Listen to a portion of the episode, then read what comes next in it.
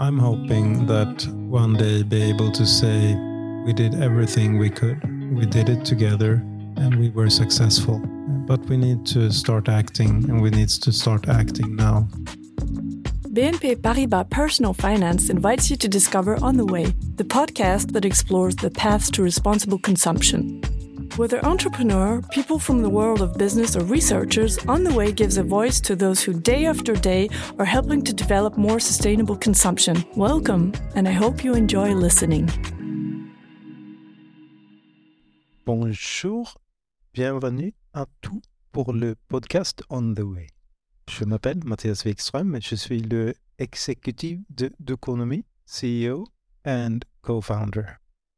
So, Working in sustainability for now seven years comes with a wake up call back in the day.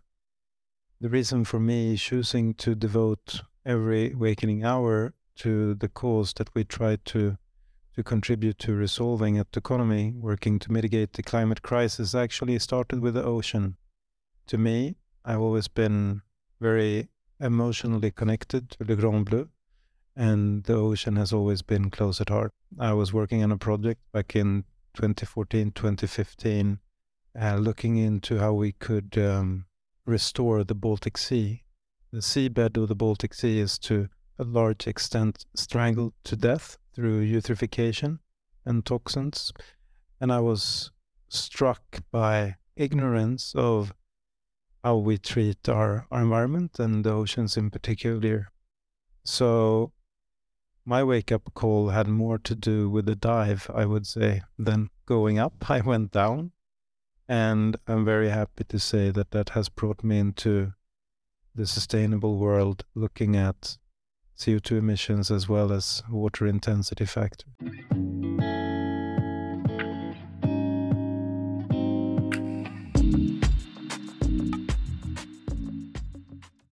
To me, the sustainability road was probably not an obvious. My background is within service design and brand strategy, working with primarily communications and business strategy for the greater part of my life.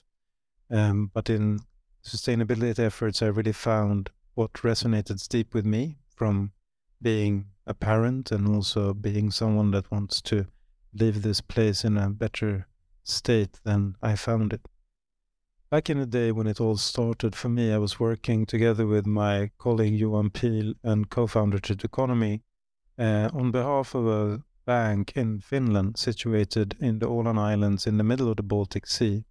They would, wanted us to to embark on a project to better illustrate to their clients how their actions and lifestyle choices had an impact on the environment.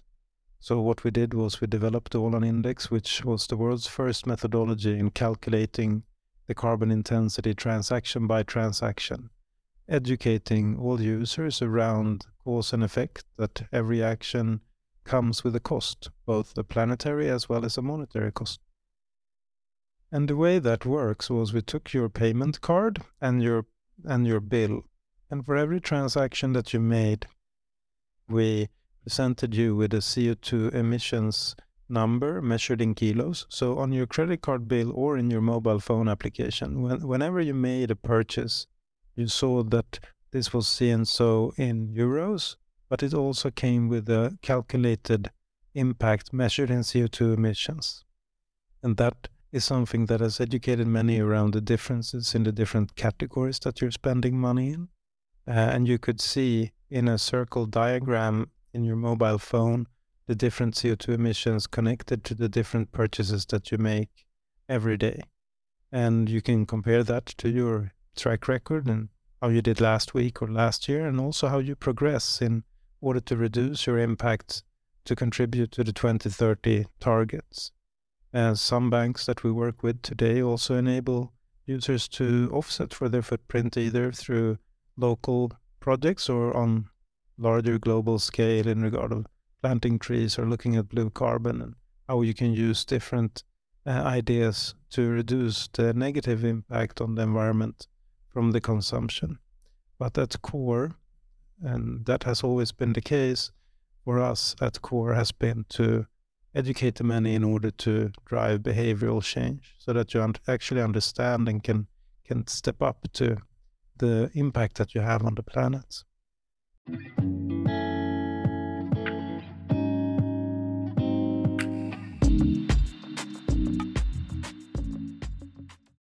Working with this small bank in Finland was utterly brave, and everyone was like, wow, does that really work? And does anybody care? And what does it look like? And what difference does it make? And this was many years ago now, five years ago, I think. And uh, today I'm very proud to see that the team at Doconomy are working with 63 banks in 31 different countries, aiming to educate their users in turn, representing together a total reach of over 800 million end users fully activated. So that is one part that I'm very proud of. And the team at Doconomy works very hard also to help. This is not about pointing fingers. This is not about saying what is right and what is wrong. This is about providing data so that people can make their own decisions. We take leading investor grade data when we calculate the carbon emissions and put it at the fingertips of consumers. Do they like it? Well, to be honest with you, I think a few percent, two or three percent, don't want it and think that this is not for them. But the remaining 97% think this is great. And we see this in a few different data points. And to us, we think if we can work with providing data driven insights and repeatable action these actions will lead to a less impactful lifestyle, and we can all decide on how we want to approach that. We see in numbers that 24% that has been presented with this in their mobile phone on a daily basis think that it's great to understand their impact and aim to reduce it as well. We see users that have access to a carbon calculator, such as the one we developed with MasterCard as well as with Findomestic in Italy with Alessandro and the team, we see them spending 14% longer time in the application, understanding their impact and also looking at how to reduce it. And on top of that, we have a 69 net promoter score in the in the application, looking at uh, the qualities on user experience and and uh, readily understandable impact data at the end of the day, when I grew up, sustainability was boring and ugly and and we think it should be sexy and fun and easily accessible and available to all. Doconomy is at the end of the day about climate inclusion driven by climate literacy, understanding what you should ask for and as a consumer, as a citizen, as a parent, as a corporate leader, as a banker, whatever you are, you should have the right to access high quality data to better understand the impact that your choices have.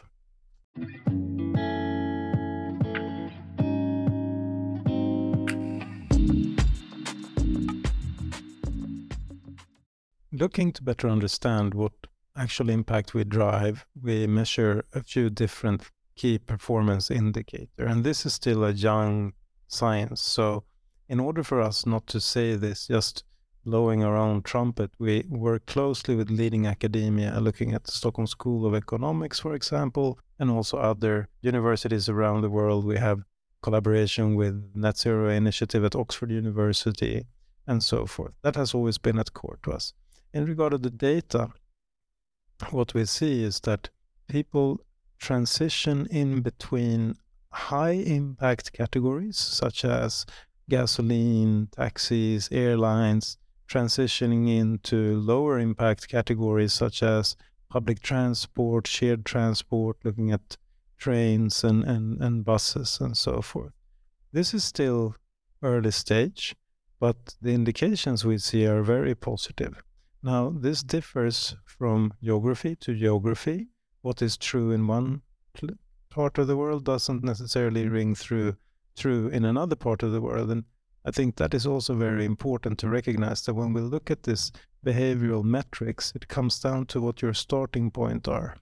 It's a little bit naive to think that everyone is going to respond in the same way We're looking at all of the continent of Africa represents 3.8% of the total global carbon footprint.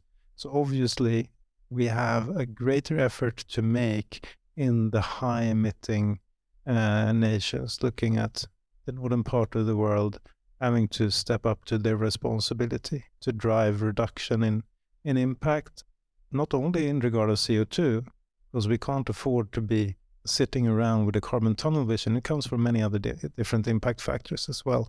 Looking at water, looking at biodiversity, uh, looking at problems that is outside of, of traditional climate crisis components such as the plastic pollution, and looking also at gender equality. The ESG factors need to come to play together. Uh, we can't solve problems without engaging people, and when we engage with people, they need to be engaged in a way that makes sense in their context as well as in a solidarity perspective with everyone else trying to do the same.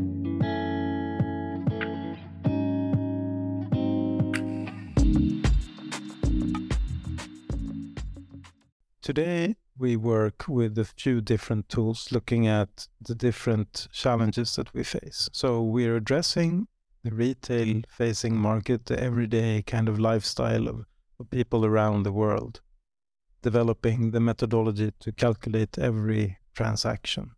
That is connected to the ability to understand how to reduce it and also to potentially offset. Working on that has been extremely interesting and very, very uh, rewarding, but also extremely tough. It's around introducing a completely new metric into financial services as stringent and regulated uh, communication. So all of a sudden, you're you're trying to get together finance, tech, and sustainability, and all three of them are so boring.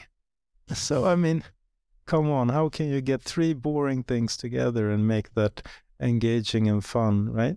So that has been very difficult. But the team uh, working with the UX, working with the behavioral science, working with the data in our impact team, in our innovation team, with this ambition as core, has done a amazing job. I'm very proud of that. But we also see product level calculations with the 2030 calculator helping brands to calculate the product level impact in order to be more transparent in their relationship with the consumer, being able to to to drive production of lower impact products by knowing what kind of impact each and every product has. And one thing that we came across was that guys, not everyone is as interested in CO2 emissions as you are. You need to educate people around what this is to begin with.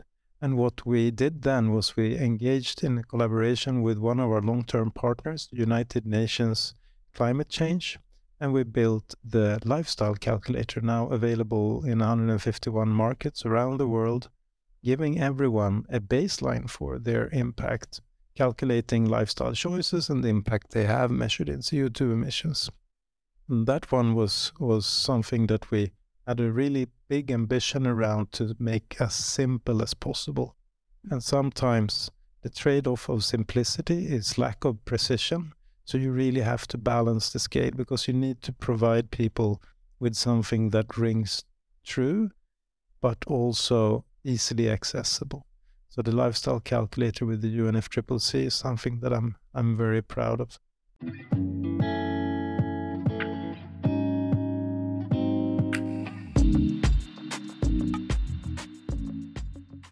Today, the payment-based calculations has a reach through our partners of over 800 million uh, users in 31 countries, including BNP Paribas, Italy, looking at what we did with Bank of the West in California, as well as where we're going with um, BNP Paribas Polska in Poland.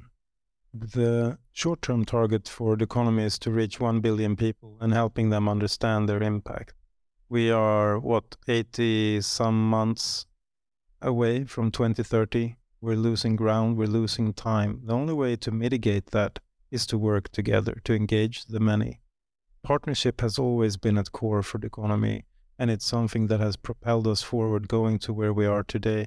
Working with leading banks working with leading brands working with leading academia and science early partnerships, looking at the UN, looking at MasterCard, And having these giants help us to both see afar but also be seen from afar.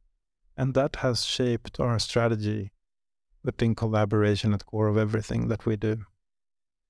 Sometimes I think about this as the song, you know. Some people say I'm a dreamer, but I'm not the only one. And that group of people are growing by the numbers every day. More and more understand that we need to step up to this challenge together, and more and more change their behavior to have a less impactful lifestyle. I'm hoping that one day be able to say, we did everything we could, we did it together, and we were successful. But we need to start acting, and we need to start acting now person I met a few years ago said, Mathias, you know, there is no silver bullets. There is no easy fixes in the climate crisis. And if there is one, the only silver bullet there is is action now. The radical shift in recent years can be manifested in many different um, clues in society, I would say. Looking at banks stepping up to sustainability and looking at what they're funding and financing, I don't think banks are going to save the world in on their own, but the world cannot be saved without the banks uh, assisting. They have a very efficient and trusted system for for moving information across borders and engaging people to to understand uh, impact. But you can also look at electric vehicles, for example. I mean, five years ago, that was a outlier, and everyone's looking at oh, the battery only lasts so and so long. But if we ask the, the uh, businesses for what is less impactful out of a fossil fuels perspective, they provide. There need to be a market. As a consumer, you vote with your wallet every day. And your vote matters, not only as a citizen, but also as a consumer. At the end of the day, it builds on you being educated in a way that enables you to make more mindful decisions around your consumption.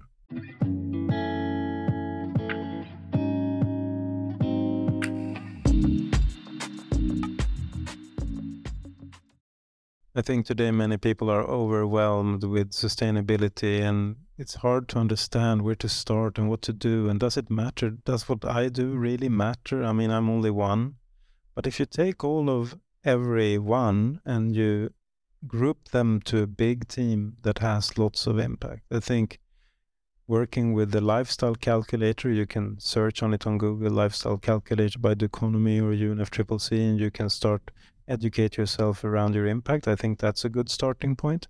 I think it's important to take the conversation at the lunch table, at the cafe, talking to your kids. Kids today are growing up with tremendous climate anxiety. There is research conducted by University of Bath last year asking 10,000 kids and youths in, in 10 different countries uh, around their perspective on climate change, and 48% didn't, didn't even consider having kids because of the climate crisis, which is a terrible, terrible number, I think. There is only one thing that I would like to leave you as a listener with in regard of sustainability and trying to reduce the impact working together to get in a better positive position. And that is this. We can either sit around and discuss and say one day, or we can decide that this is day one. There is a lot of numbers being kicked around that sometimes is hard to relate to. So we have 2030. 2030 is set for a reduction of 50% of global carbon emissions. 2050 is set for a total reduction of carbon emissions for a net zero lifestyle and environment. That is important in order to remain within the 1.5 degree limit. The 1.5 degree limit that is the borderline for what we can hope to to to reach in order not to completely mess up the ecosystem that we live within. Sometimes the 1.5 degree limit is referred to as a target, which is completely wrong. It's not like oh, 1.5 target, let's hope for 1.5. And if we don't reach 1.5, we can always negotiate with the planet. That is utter and complete bullshit.